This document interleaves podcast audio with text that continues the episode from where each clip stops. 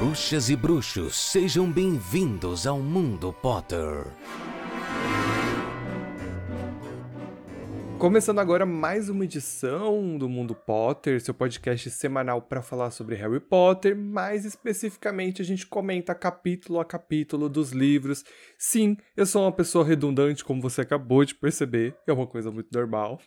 Eu sou o Ita, e como eu disse, semana a semana a gente comenta capítulo a capítulo. Essa semana Gente, por que você tá rindo já? Eu tô contando o número de semanas que você já disse. eu sou redundante, é o meu jeitinho. Essa semana a gente vai falar sobre o capítulo de número 22 de Harry Potter e a Ordem da Fênix, o Hospital Samungus para Doenças e Acidentes Mágicos, nesse nosso episódio de número 121. E como vocês já perceberam, eu não faço nada por aqui sozinho com vocês, o meu amigo Paulo Rodrigues.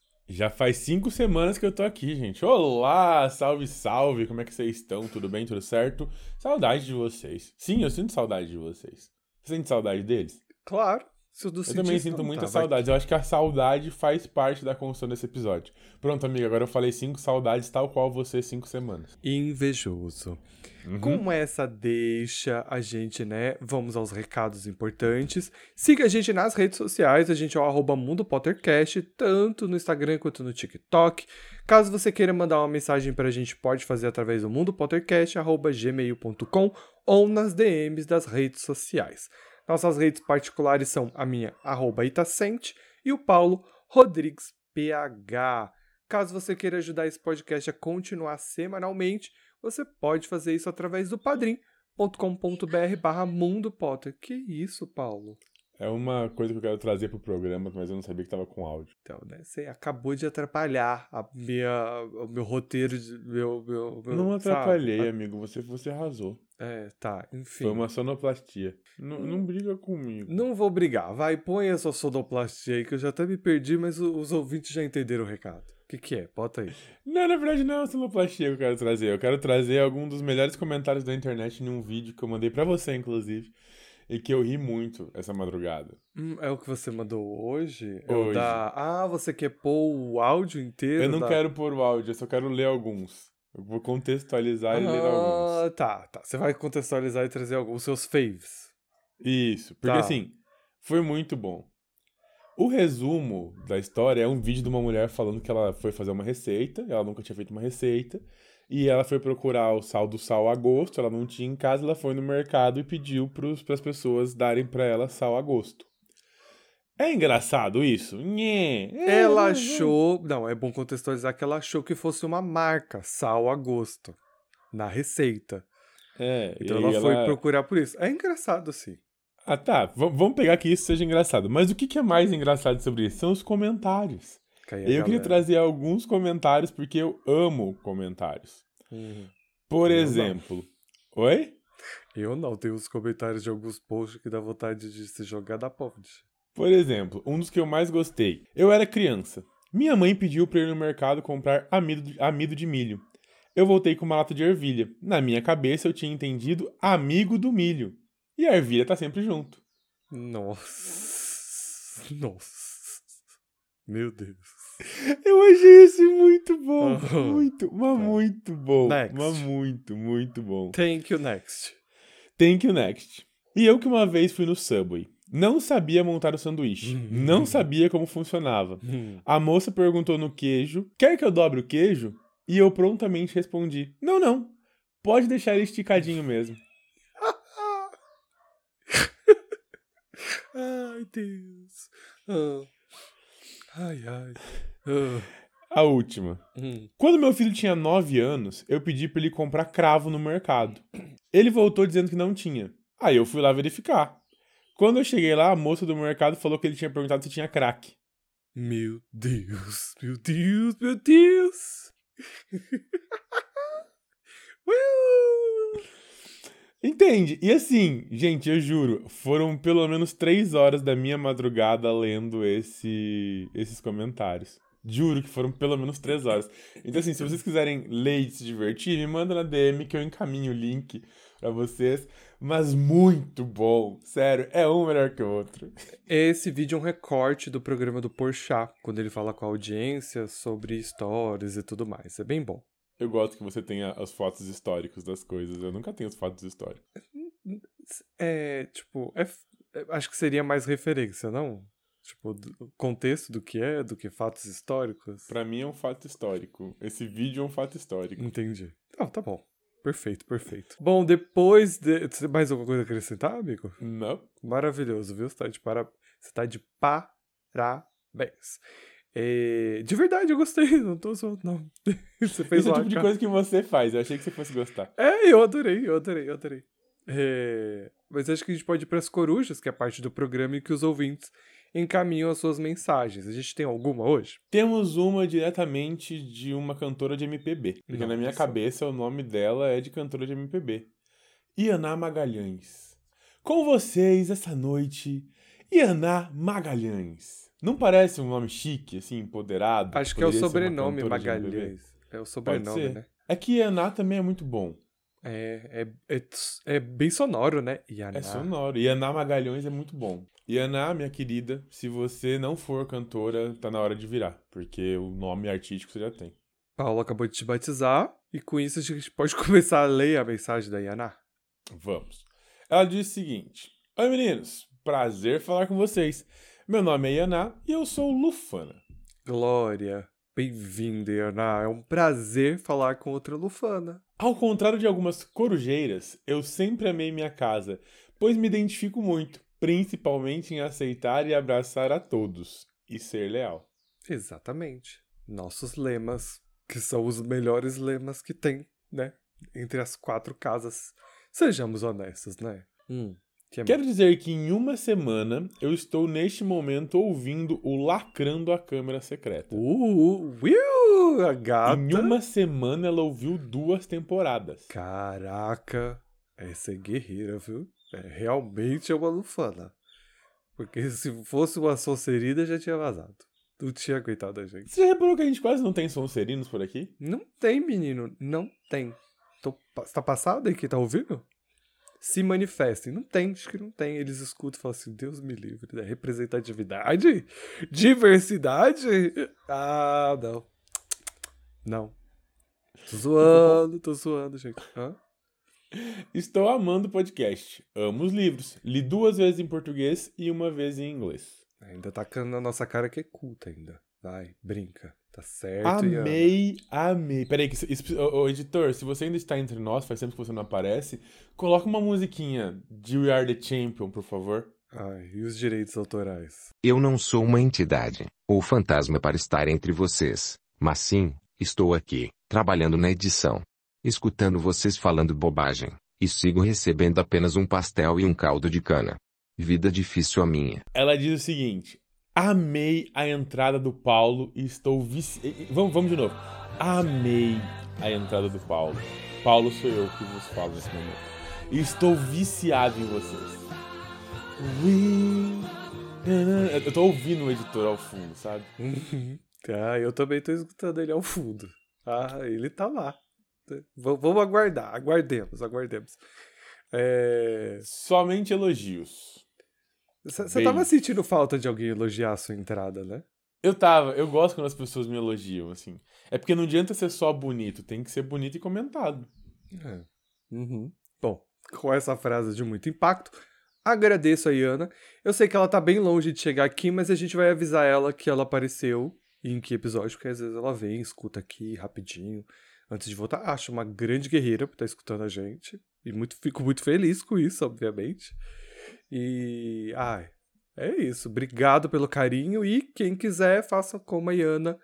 Mande a sua coruja através do e-mail ou através da DM das redes sociais. E aproveita e conta pra gente se é Iana ou Iana. É verdade. Beijos. Vamos pra retrospectiva, né, Paulo? Antes da gente iniciar o capítulo. E queria fazer aqui um adendo. Que o Paulo não sabe, pois isso é a cara de surpresa que eu estou vendo agora que eu acho que a gente não foi muito justo com a Cho Sheng na edição passada, tá? Eu acho que faltou a gente falar uma coisa muito importante sobre a Cho. Uh, acho que ela foi um pouco injustiçada, acho que não dei o carinho devido que eu devia dar a ela. Porque Chang ensina uma valiosa lição pra gente no capítulo anterior e a gente não falou sobre, sabia, Paulo? Mesmo que tiver triste, passe o rodo? Exato! Exato! Você tá chorando pelo ex? Faça isso beijando outra boca. Justo. Não é? Não é valioso? Isso é excelente. Tipo, tá foda-se que você tá chorando pelo ex, gata, mas você tem que seguir em frente, entendeu? E é isso. Tô tentando Obrigado, ser como... Obrigado, Shousheng, por seus ensinamentos. É, eu achei isso maravilhoso. Quando eu, eu, eu terminei, eu falei assim, cara, não falamos sobre isso, gente devia ter falado, a gente tinha que ter dado um destaque para isso, sabe? Pegando esse ensinamento da show e tentando aplicar na minha vida, que é muito difícil. Pois, chorar por homem é uma coisa que, infelizmente, é uma constância. Mas faça é. isso, meninas, beijando outras bocas. Não é o meu caso de chorar, mas se a gente passa umas raivas aí, a gente faz isso beijando outras bocas. Xoxeng, é. obrigado por seus ensinamentos. É que não precisa ser necessariamente literal. Mas é tipo, né, você está sofrendo, mas siga em frente. Não é isso? Siga em frente. Olhe para o lado. É uma música, um pagode que tinha na minha época da faculdade. Enfim. Leia pra gente a retrospectiva, agora que já elogiamos o show. Depois de muito enrolar, a gente viu a cobra comendo o Sr. Weasley. Ai, Deus. Às vezes eu me pergunto por que, sabe? Por que, Senhor? Ai, ai. Tudo que eu tenho a dizer é: eu sou um Pokémon. E o que que isso? Que que, que, que as Você que me escolheu, agora lute. ai, ai, é. Todas as vezes. Esse é o podcast disponível no Spotify e em todas as plataformas de áudio. É, é assim, ai, você que me escolheu. Verdade. Você tem responsabilidade sobre mim agora. Infelizmente. Não, felizmente. Eu gosto de você, amigo. Para com isso. Que bom, né? Qual é a sinopse do programa? Vai. Debandado em massa da escola, Siri cosplay de Mundungo e Harry sendo possuído. Uh... Eu ia colocar Voldemort entrando em Harry, mas eu achei melhor. É, ia ficar um pouco meio estranho e redundante, é. né? Já tá comendo o é. outro lá em cima. Você é mais criativo que isso, né? É, eu também achei. Então, acho que a gente precisa também falar uma coisa antes de a gente começar este capítulo, porque hoje eu tô assim, cheio de adendos. Mas, importante. Esse é tá um. Tá parecendo licitação pública, né? Uhum, igualzinho. Cada hora um aditivo. Igualzinho. É. Me fez me perder. Ai, que ódio de você. tá, vamos lá, vamos lá. É... Esse é um daqueles capítulos que eu mando vocês irem ler, tá? É um daqueles capítulos que, embora você escute o programa, eu aconselharia você ler o capítulo primeiro, porque vai valer a pena. Ele tem uma grande carga dramática, embora o roteiro do Paulo não vá levar a gente por este caminho, porque afinal de contas é o Paulo que escreveu o roteiro. O que você quer dizer com isso? Você sabe o que eu quero dizer com isso, eu fui bem não, claro. Eu gostaria que você explicasse pro público por que eu tô sendo atacado. Você não tá sendo atacado, amigo. Eu tô só comentando algo, não é uma crítica. Calma. Se, se eu tivesse como tirar minha mão debaixo da coberta nesse momento, eu mutaria você, mas eu não, eu não tenho condições para isso. Eu, eu sempre fico muito surpreso quando você acha que é um ataque pessoal. Não é, eu tô só fazendo um comentário. Exatamente Calma. por isso que eu falo que é um ataque pessoal, porque você fica bravo. Ai, Deus. A gente já podia estar tá gravando o. Sabe? Você tá. Você... Sim, tá frio aqui, aqui, ó, passando frio. Tá, mas. Enfim, você tá só fazendo a gente perder tempo e me atrapalhando com o assunto que eu queria falar. Inferno.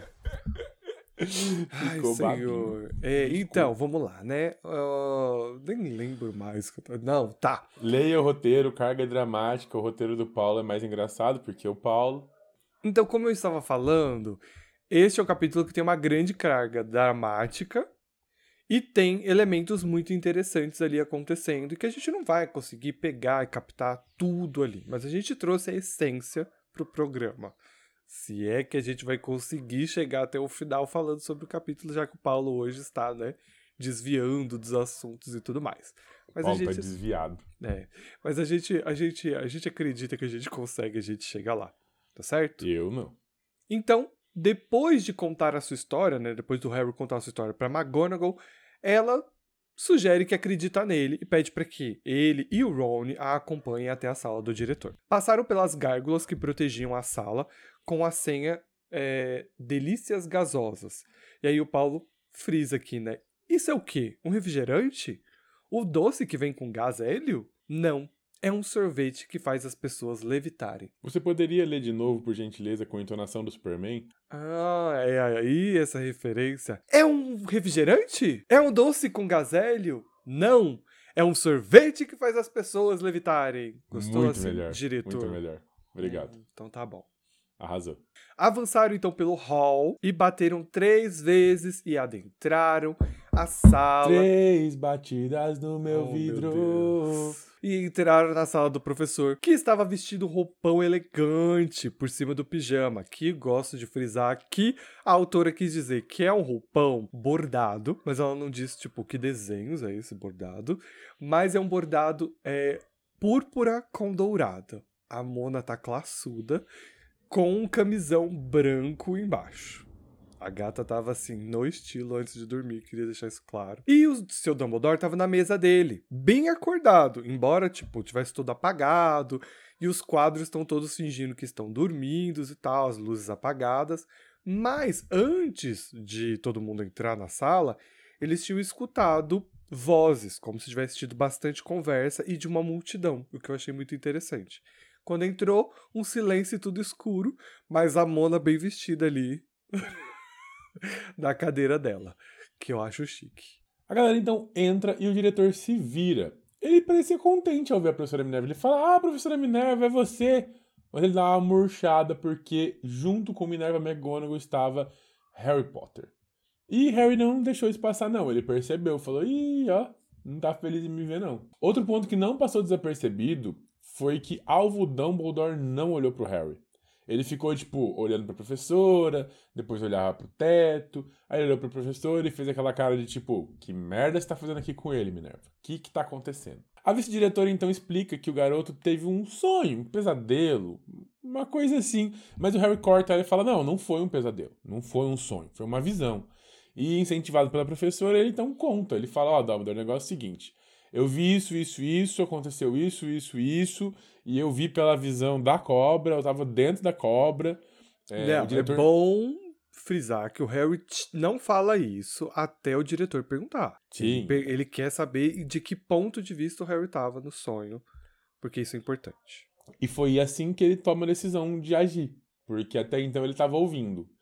Quando o Harry fala pra ele, não, eu era cobra, eu tava dentro da cobra, né? Que ele pergunta. E... Aí que o Dumbledore dá uma. Opa, pera lá, tem que tomar providências. Eu gosto ele... porque o Harry. Desculpa te cortar. Eu gosto porque o Harry fala algo que o Dumbledore não necessariamente perguntou. Ele, o Dumbledore vira e fala: Você estava ao lado da vítima ou estava vendo tudo de cima? Então o Dumbledore pergunta se ele está vendo a, a visão, né? Se ele está se vendo ao lado da vítima ou se ele tá vendo de cima.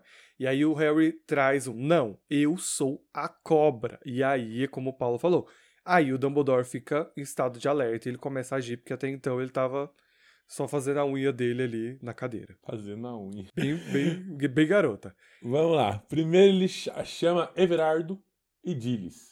Everardo e Dilly são dois dos retratos que aparentemente estavam ali dormindo, tipo, tendo cochilo, mas ó. Desculpa, desculpa, mas não deu pra entender. É só. É um só ou duas pessoas que ele chamou? São duas pessoas. Ah, Everardo tá. e Dillis. Ah, tá. O Everardo, ele é um diretor que ele trabalhou no Ministério da Magia.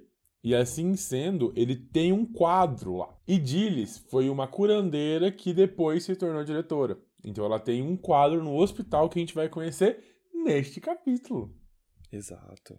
E essas duas informações são extremamente importantes, porque ela chega para os dois e fala: Você estava ouvindo o que aconteceu? Os dois acenam, embora eles estivessem, entre muitas aspas, dormindo. Os dois falam, tipo, aham, tamo sim. Então, beleza, a gente precisa dar o alarme. Corre, fala que o Arthur tá ferido e que ele precisa de ajuda. Mas o mais importante é, ele tem que ser encontrado pelas pessoas certas, não pode ser por qualquer um. Eu não sei como que isso funciona, porque assim, um quadro vai chegar na moldura, vai começar a gritar, vai aparecer uma pessoa. Se não for a pessoa certa, ele vai falar assim: opa, me enganei, próximo. É, isso fica meio confuso. Num... Uhum. Isso fica meio esquisito. Mas, enfim, é o, é o que ele pede e. aparentemente o Everardo faz o, o, o job, ele entrega, é. porque... É. E os dois quadros, então, eles saem para a esquerda, como se estivessem indo visitar o quadro do lado, mas não aparecem no quadro lado. Eles ficam um tempo ausentes com a moldura escura. E o Dumbledore aproveita para explicar essa historinha que eu contei para vocês agora, que eles têm retratos em outros ambientes mágicos. E também um ponto muito legal: um quadro pode visitar outro quadro seu. Então eles podem sair do, do, da sala do diretor e irem lá para, no caso, neste caso específico, para o Ministério da Magia ou para o Hospital Santo Mungos e ver o que está acontecendo de lá. Vocês sacaram a rede de fofoca que Dumbledore tem? Porque ele tem bruxos famosos, ex-diretores, todos na sala dele. Ou seja, ele consegue fofoquinha de tudo ao mesmo tempo. Sim. Eu já falei, eu acho que os quadros eles funcionam muito como umas ferramentas muito interessantes pro, pro diretor, né? Primeiro, porque eles têm conhecimento dos diretores anteriores, então eles são ótimos para palpitar. E essa comunicação é muito legal e meio preocupante em alguns níveis, né? Tipo, você tem que tomar muito cuidado antes de você querer ter um, um quadro de um bruxo em casa, porque você nunca sabe, tipo, aonde tem outro quadro e o que, que ele sabe. Você tem que pensar muito bem antes de você querer um quadro de um bruxo em casa. Sim. Na, bruxo ou bruxa no geral. Acho interessante a gente falar um pouquinho dos dois diretores. A gente não tem muitas informações sobre estes dois diretores, né? A não ser que uma delas é curandeira. O Everard, a gente tem pouquíssima informação. A maioria das pessoas assim, acham que ele, pelas roupas, ele é um diretor ali do século XVIII para o século XIX, mas a gente não tem muitos dados sobre ele. E aí o Dumbledore faz essa questão, como o Paulo disse, de explicar tudo bonitinho, mais ou menos, do jeito do Dumbledore para a galera que tá ali. Harry questiona, né, dizendo que o Sr. Weasley poderia estar em qualquer lugar, mas o Dumbledore dá uma ignorada nele, não, não dá essa explicação de que o quadro está no ministério, e eu fiquei meio confuso do porquê não fazer isso, não sei você. Tipo, diante do que tá acontecendo ali, não era mais fácil falar? É que o Dumbledore não quer, ele não quer falar com o Harry. Ele não quer dar essa impressão, tipo, de que ele tá conversando com o Harry. Então ele ignora ele assim, tipo, ai, ah, foda-se, e começa a rodar a vida dele. Uhum. Então eu acho que é, que é esse o ponto. Aí você fala aqui que o Dumbledore ignora o Harry como as pessoas ignoram o vinagrete no churrasco. É só pra fazer um crossover com um por dia de sexta-feira. Uhum. Foi bem legal. Uh, a Minerva. E... Eu tava prestando atenção nesse roteiro, tá vendo? Hum, tô vendo, tô vendo. O professor, o diretor, no caso, diz então pra Minerva para providenciar cadeiras e ele conversa com a Folks, dizendo que ela precisará ficar vigiando uh, os corredores ali para caso a Umbridge apareça. E que ele vai precisar de um aviso se isso acontecer. Uh, ele vai até a mesinha dele e ele começa a trabalhar em alguns instrumentos muito interessantes que a gente não tem nome para as coisas que ele tem, não é dito, não é falado, o que é uma, uma ferramenta interessante por parte da autora, né? Porque assim ela não precisa trazer muitas explicações, mas são objetos muito interessantes. Um deles a gente entende que o Dumbledore está criando uma chave de portal, o que é muito legal. Mas ela não traz explicações do que ele está fazendo para fazer essa chave. A gente só vai descobrir que é uma chave um pouco mais para frente no texto, mas isso é muito interessante. Enquanto ele estava fazendo essa chave de portal, ele estava ali falando sozinho, o que deixa o Harry muito enfurecido, porque afinal de contas o diretor não fala com ele, não olha para ele diretamente. Isso é muito importante. O diretor não olha para o Harry, porque algumas vezes ele fala com o Harry, faz algumas perguntas, mas nunca olhando para ele. Então ele tá olhando pro teto, pras paredes, ele olha pra qualquer lugar. O diretor retoma a atenção quando o Everaldo volta, ofegante com a notícia. É, ele diz o seguinte, né, que gritou até alguém aparecer. De início, seja lá quem apareceu, não acreditou muito nele, mas então desceu a tempo de voltar com o Sr. Weasley todo ensanguentado. Em seguida, a Gilles retorna, dizendo que ele já foi levado, né, o Sr. Weasley já foi levado ao Hospital São Mungos e que não parecia nada bem, o que são notícias bem alarmantes. Dumbledore então ele volta, né? Tipo, ele, opa, notícias, retorna pro presente e fala Minerva, vai acordar o resto das crianças Weasley lá e depois que a que a Focus voltar, ela avisa a Molly. Mas primeiro ela precisa vigiar, porque assim, a bruxa master desse, desse episódio, desse capítulo inteiro, chamada Dolores Umbridge, daqui a pouco aparece pra encher o saco. Ele ainda fala o seguinte: talvez Molly até já saiba, por causa dela tem aquele reloginho, não sei se vocês vão lembrar o relógio, que apareceu lá no segundo livro, lá na Câmara Secreta, que mostra onde está cada um dos seus filhos e parentes e tudo mais. E aí tem o, o ponteirinho do zero, que é perigo mortal. Pois é, talvez ela já estivesse até olhando. O que é interessante de refletir é que o Harry reflete sobre isso e chega à conclusão que ela deveria estar dormindo, por isso que ela não viu. Porque é o que eu me pergunto: se Molly tivesse visto que o Arthur está em perigo, ela já teria comunicado a ordem de alguma forma. Então, aí a autora traz a explicação que a gente ia se questionar: ué, se a senhora Weasley sabe, por que ela não avisou ninguém ainda, entendeu? Eu acho interessante a gente dar uma pontuada nisso. Bem legal. Dumbledore estava agitado. Ele vai até um armário, ele pega um objeto, ele transforma em portal. E Harry estava ali devaneando, lembrando da cena do bicho-papão. Vocês lembram da cena do bicho-papão? Em que o Sr. Weasley aparecia morto. Não só o Sr. Weasley, mas nesse momento o foco é ele. Ele estava morto, com o óculosinho torto, enfim. Tava meio confuso. O Harry estava triste com isso. Até que Dumbledore pede mais um favor. Dessa vez para Fineus Nigelos. Não sei se vocês vão saber quem é Fineus Nigelos, mas ele é o vovô dos Sirius. Sim, Sirius tem um vovô. Não é Porém, é vovô, né? É trisavô. É tet... Porque ele é tetraneto. Ah, é? Então é uhum. tetravô. É, então. Ah, então ele tem um tetravovô. Uhum. Porém, Fineus Nigelos tá ali, ó, tipo, a mimir.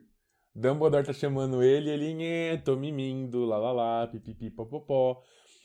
Muitas chamadas depois, Dumbledore chamando, os quadros vizinhos falando insubordinação, prendam ele, joguem tomate, nananã.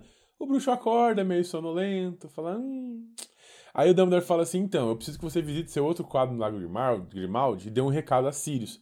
Aí o bruxo fala, ah, não, tô com preguiça.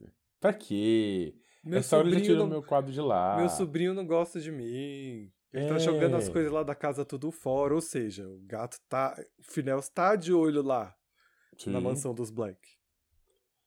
E depois de muito tempo ele concorda. Ele fala: tá bom, eu vou, vai. E o recado é o seguinte: Arthur Weasley foi gravemente ferido. A esposa dele, filhos e Harry Potter chegarão à sua casa daqui a pouco. O bruxo fala: ah, beleza, é isso daí então. Valeu, falou. E desaparece também. É interessante também porque os quadros ficam muito revoltados com a atitude do Finel. E eles são categóricos, tipo, você está descumprindo a sua função, a sua obrigação para com o diretor. Né? Então, independente de qual casa o diretor um dia pertenceu, né? Todos eles têm que obedecer ao diretor. E a gente vai ver isso no futuro em Enigma do não é Enigma do Príncipe, é. Relíquias da Morte. Relíquias da Morte, quando Severo for diretor de Hogwarts.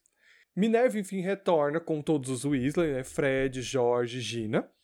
E Dumbledore explica rapidamente que o pai deles foi ferido em serviço da Ordem da Fênix e que está em um hospital. E que eles irão para Londres e ficarão na sede da Ordem, que é estrategicamente mais perto do hospital até que a Sra. Weasley apareça. Ele completa dizendo que eles irão de chave de portal, já que a rede de Flu está sendo vigiada. Isso porque Dumbledore quer fazer tudo antes que Dolores apareça, porque no momento que ela aparecer, ela vai intervir. E isso é importante e a gente já conversa um pouco sobre isso mais para frente. Uma pena de fogo aparece no meio da sala. Eu queria destacar que Fawkes é a criatura mais incrível que existe neste livro, tá?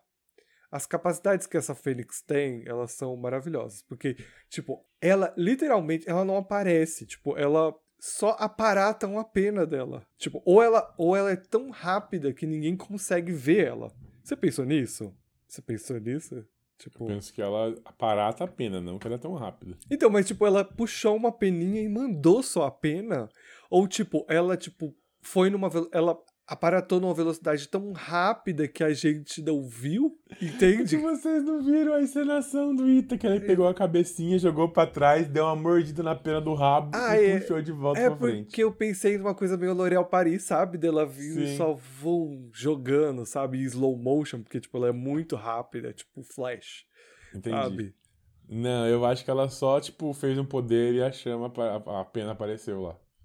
Enfim, a pena aparece no meio da sala e o Dumbledore fala que esse é o sinal que eles precisam se apressar. Eles colocam, então, as mãozinhas deles na chavinha de portal, que acho que é uma chaleira, se eu não me engano. É uma né? chaleira. E quando eles estão prontos, uh, no 3, no caso do Dumbledore, conta o Harry quando, quando tá. Quando o Dumbledore conta 1, 2, quando vai dar 3, o Harry encontra o olhar do Dumbledore os dois olham um pro outro. Nesse último Quando minuto. A luz dos olhos teus e a luz dos olhos meus resolvem se encontrar. Nesse instante, o Harry sente como se ele fosse a cobra de novo. E ele sente um ódio, uma raiva visceral. E a vontade dele é atacar a jugular do Dumbledore. Hum. Uhum, gata. É fazer os buracos ali na carne do, do tio Dumbledore mas o Harry se contém, graças a Deus, e ele é puxado ali pela chave de portal até a mansão dos Blacks. Eu acho que ele nem se contém, acho que não deu tempo mesmo. Você acha? Não, foi um segundo, foi do 2 pro 3, entendeu? Isso é interessante porque é muito diferente do filme. Né? Eu acho que é importante a gente frisar. Né? Não, pelo menos aqui a gente não tem aquela cena do Harry gritando com o Dumbledore, mandando olhar para ele e tal. Tem Look at me! É, tipo, olhe para mim e tal. Não tem isso, o Harry exigindo, mas eu acho que o livro consegue ser mais um, enfático em mostrar o que tá acontecendo com o Harry. Em, um, o Dumbledore não olhar para ele, isso ser um incômodo muito grande, e tem uma coisa que o filme não passa pra gente, que é o Harry se sente muito culpado.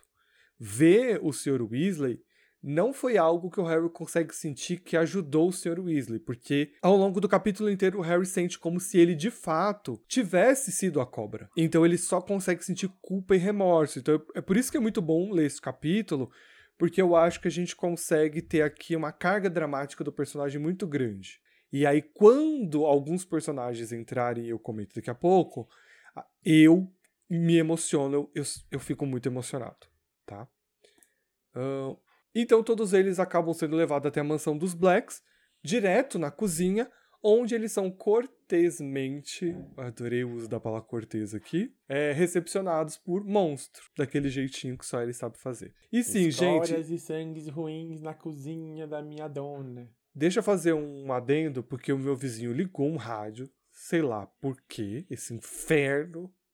Esse, uma quarta-feira, um horário desse, esse homem devia estar trabalhando, mas ele ligou.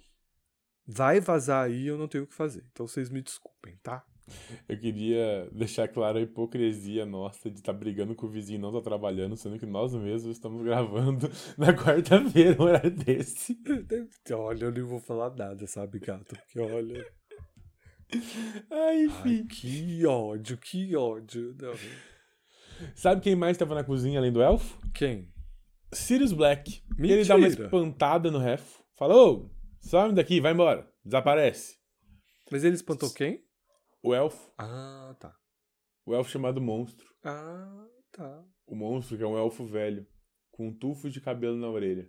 Uhum. Entendeu? Passada. Uhum. Chocado. Só que tinha um tão ansioso no hum. Sirius. Um negócio diferente. Parecia que ele tava, sei lá, ele tava barbado, ele tava com a roupa durante o dia, já era de madrugada.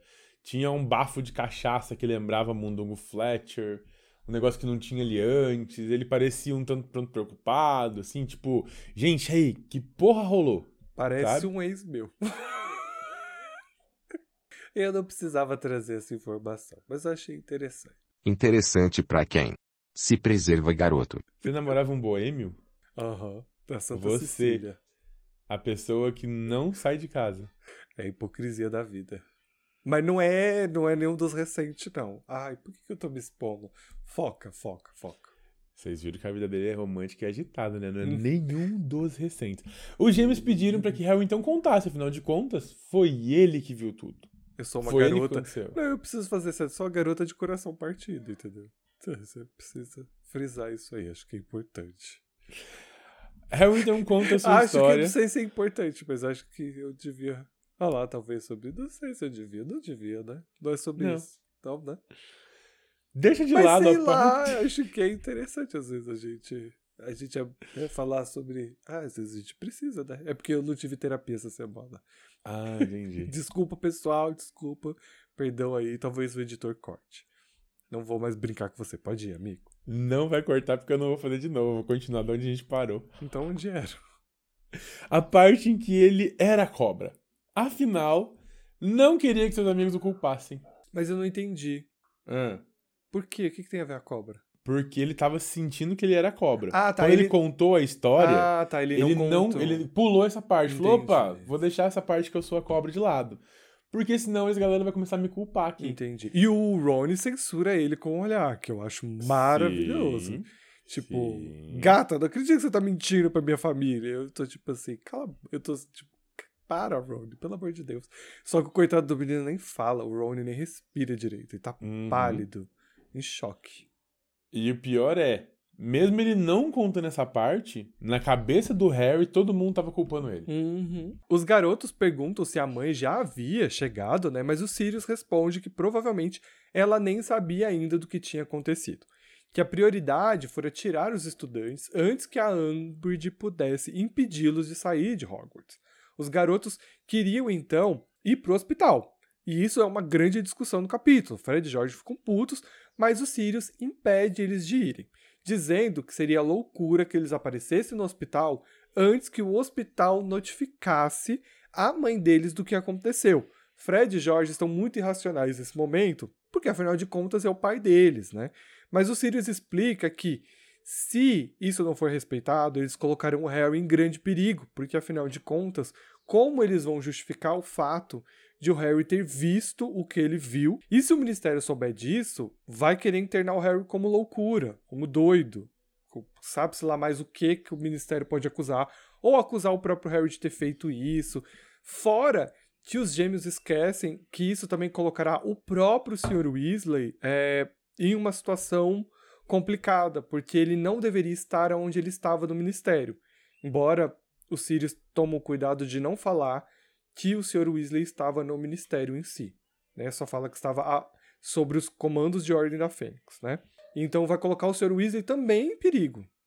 Em questão, não só de vida, porque ele já está ali né, quase morrendo, mas por conta de justificar o que ele estava fazendo ali, naquele momento. Então, os meninos estão tudo à flor da pele e o Sirius está fazendo ao máximo para poder fazer com que eles não façam nenhuma besteira, saia dali, vá até o hospital, esse tipo de coisa. O Fred Jorge, eu não lembro qual dos dois, ataca o Sirius de volta falando que ele não tá fazendo nada para ajudar ninguém e o Sirius fica meio baqueado com isso, né? Dá pra sentir, ele fica chateado. Mas ele toma uma atitude de adulto pela primeira vez na vida, ele respira fundo, engole, não retruca. Ele entende que os meninos estão em grande estresse por conta do que está acontecendo e pede para que eles sejam pacientes e sentem a bunda da cadeira e esperem até por notícias da mãe deles. E é isso que eles fazem. Eles sentam na sala, fica assim, um negócio meio que todo mundo tá emburrado, meio que todo mundo tá triste. O Sirius tenta convocar uma cerveja manteigada ali pra todo mundo. E Harry tava pensando nos acontecimentos, se culpando.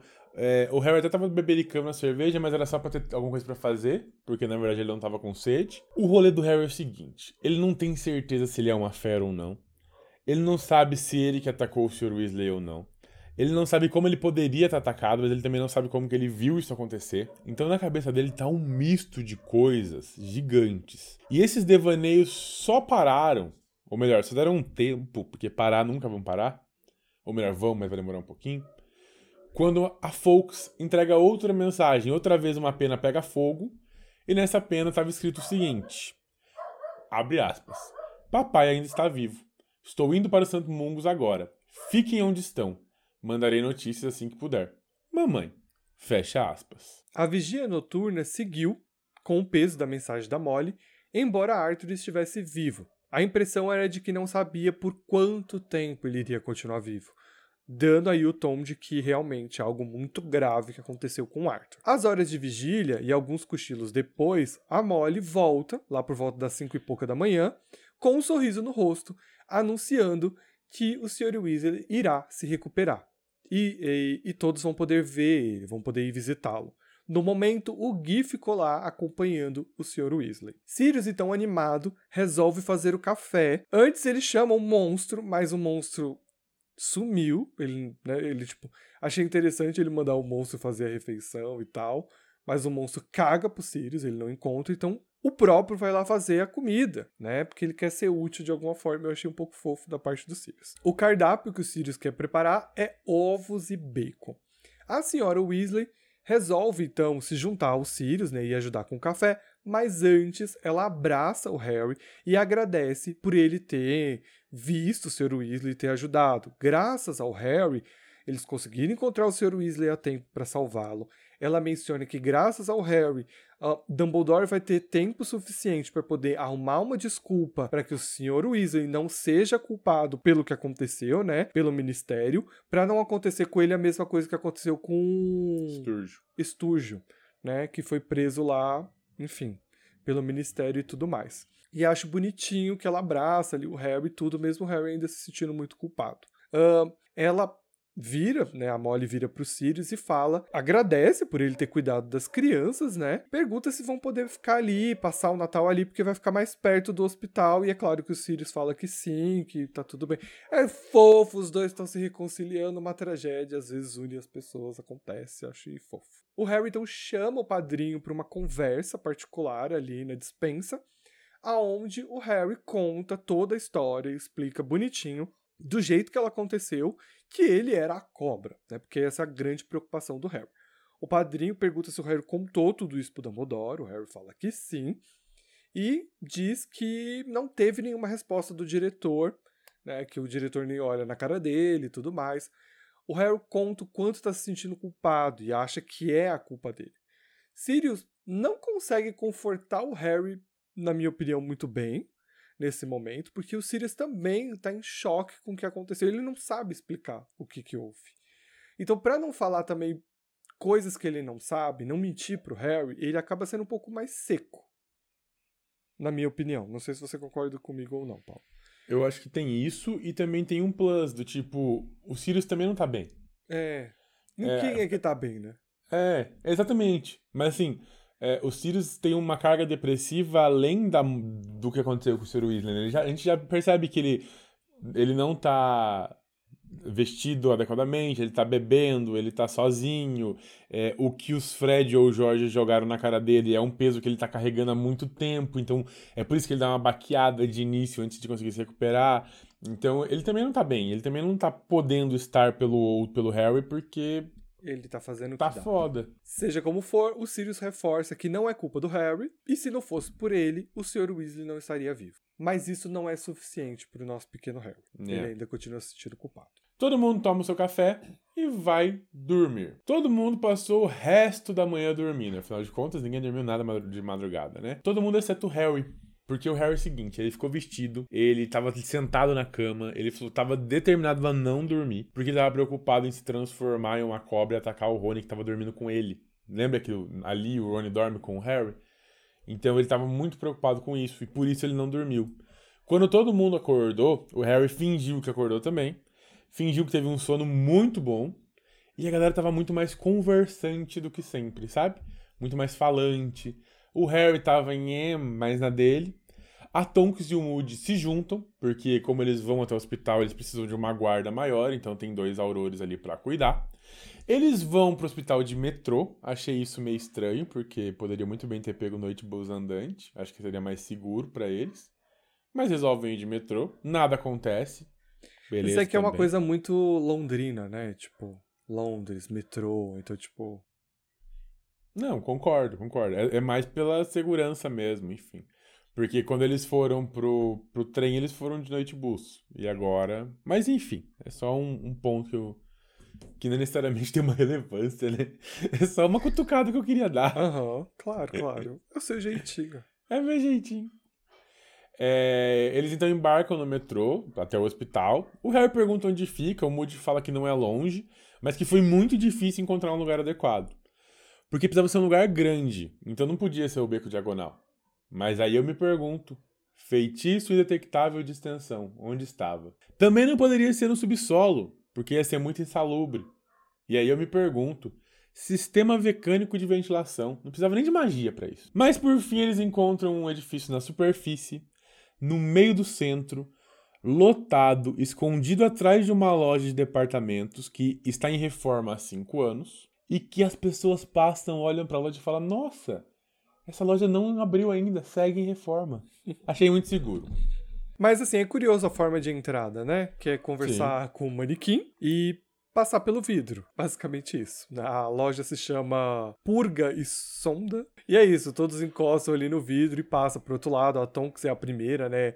A falar, ah, viemos visitar o Sr. Weasley. E é como se fosse uma recepcionista, né? Acho interessante. É um manequim recepcionista. É. Não havia sinal de manequins do lado de dentro do hospital. Chegaram a uma recepção hospitalar, assim, no estilo convencional.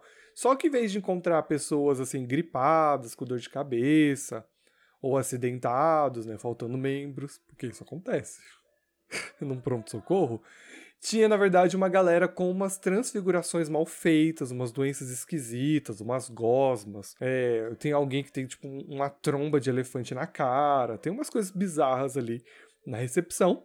Bruxos e, e bruxas vestidas com vestes verdes, claras, corriam de um lado para o outro tentando atender a todos. Esses eram os curandeiros, né? Como o Ron chama as pessoas quando o Harry se refere a eles como médicos. E eu gostaria de reprisar que, na verdade, são enfermeiros que o Harry quis dizer, né? Porque, é. né, porque não é nem médico que corre ali na, ali na recepção, não é a galera da enfermagem. Aí o Ron fala, que? O Ron vira e chama os médicos de açougueiros. Ele, tipo, ele não usa essas palavras, mas é o que ele diz. Aquela galera que corda as pessoas e mutila, mal sabe o Ron o trabalho que enfermagem e médicos fazem pelas pessoas, né? Achei uma falta de respeito aí, dona J.K. Quero cancelar ela por mais um motivo agora. Ela precisa ainda de mais um? Não, não, não precisa. com, to, com todo hospital, tinha uma recepcionista mal-humorada E quando os pacientes tentam explicar o que está acontecendo para ela, né? Ela mandou ler o letreiro. Ah, tem um letreiro aqui atrás, tá vendo? Ó, com tudo, com todas as modalidades de serviço que nós oferecemos. Eu gostaria muito, Paulo, que você dissesse pra gente o que, que o Hospital São Mungos oferece para as pessoas de tratamento. Acidentes com artefatos no térreo, explosão de caldeirão, retroversão de feitiços, acidentes com vassouras, etc. Ferimentos causados por bichos, primeiro andar. Mordidas, picadas, queimaduras, espinhas e cravadas, etc. Vírus mágico, segundo andar. Doenças contagiosas, varíolas dragoninas, doenças evanescentes, encrofúngulos, covid, etc. Você, só um adendo, é, doenças evanescentes, isso me assustou muito. Porque, tipo, é tipo uma doença que some as coisas, tipo, tipo de evanesco. Tipo, sei lá, so, será que some um membro? Tipo, você Eu acho que você vai assim, opa, perdi uma unha. Opa, perdi um rim. É, opa, perdi um dedo, morri. sabe? Tipo, meu Deus, meu nariz subiu. Tipo, eu achei muito assustador. Uhum. Envenenamento por plantas e porções. Terceiro andar. Urticárias, regurgitações, acessos contínuos de riso, etc. Danos causados por feitiço. Quarto andar. Atrações e feitiços irreversíveis. Feitiços mal feitos, etc. Salão de chá dos visitantes e lojinha de souvenirs do hospital. Quinto andar. Eu acho muito bizarro a lojinha de souvenir do hospital, sabe?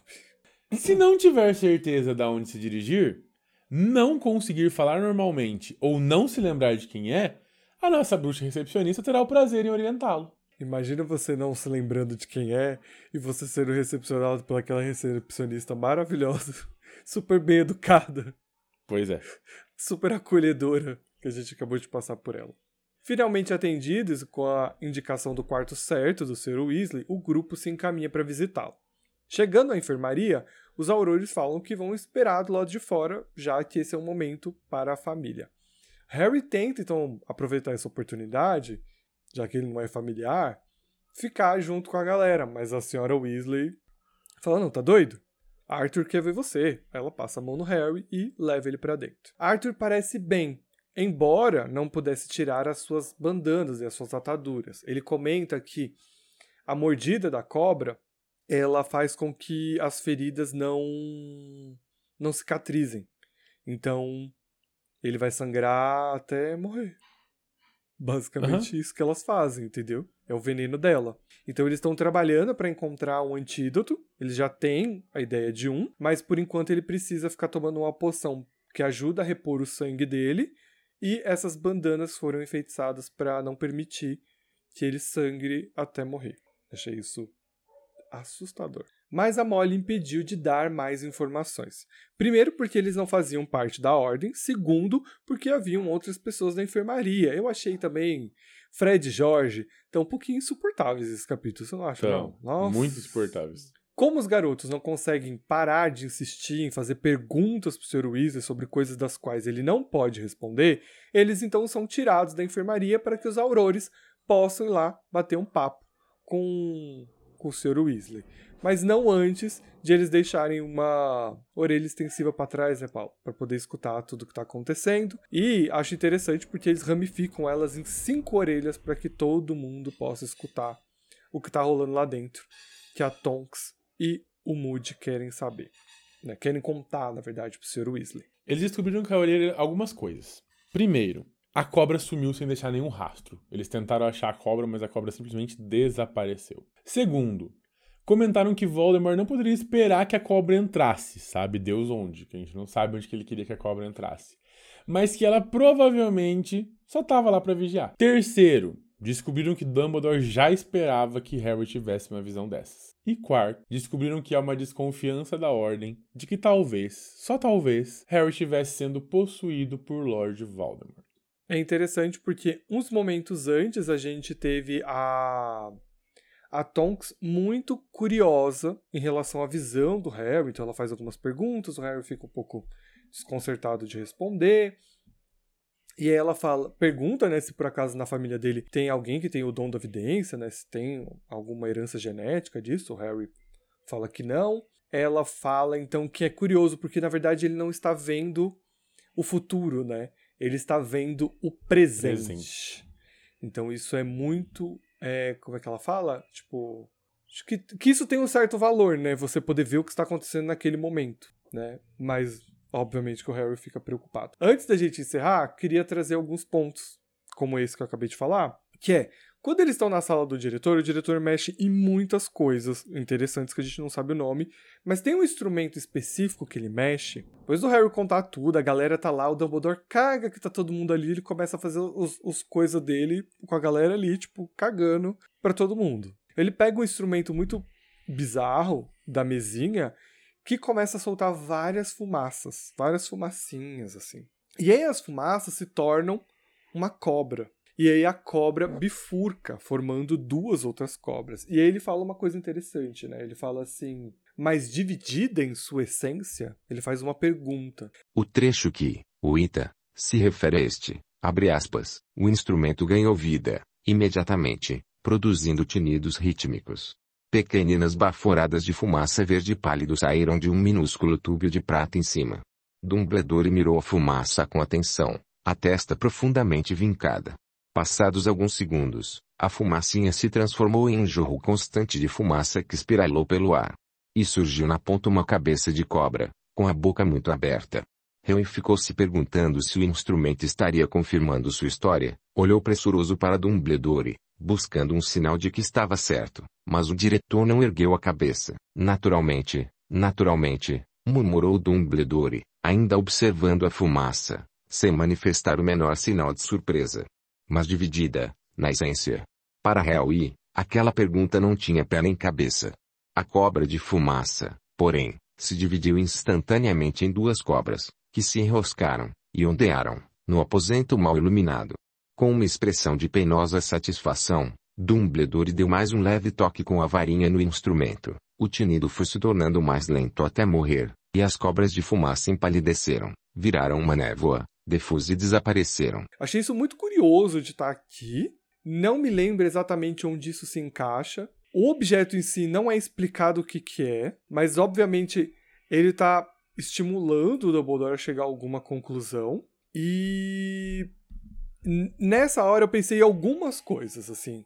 Porque como o Harry vai ver o diretor e ele vai ter essa fúria, a gente tem que lembrar que o Harry sempre viu o diretor antes e ele nunca teve essa fúria, mas agora ele teve, né? E quando ele mostra, tipo, dividido em sua essência, cara, dá para trabalhar muito isso com. Se ele, se ele tá falando do Voldemort, se ele tá falando da Nagini, do Harry, do que, que ele tá falando? Porque assim, se a gente olha hoje, a gente sabe que a Nagini realmente ela é, ela é dividida em duas essências, porque ela é uma. Como é que era o nome? Que ela era uma mulher que foi amaldiçoada, que ela virou uma cobra. Esqueci Não o nome o agora. nome.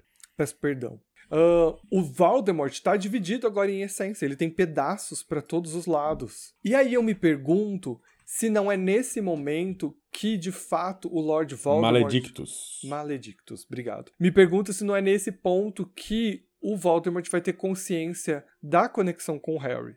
Não que ele não saiba que não exista uma ligação, mas que talvez seja aqui que ele se dê conta de que ele pode acessar o Harry de alguma forma. Por que, que eu digo isso? Fora o Harry, a, a última outra criatura que tem um fragmento do Voldemort, e esse fragmento é com consciência disso, é a Nagini. E como o Harry tá no ponto de vista da cobra, o que eu entendo é que o Harry, de alguma forma, não está acessando nesse momento a cabeça do Voldemort. Ele estava de fato na Nagini.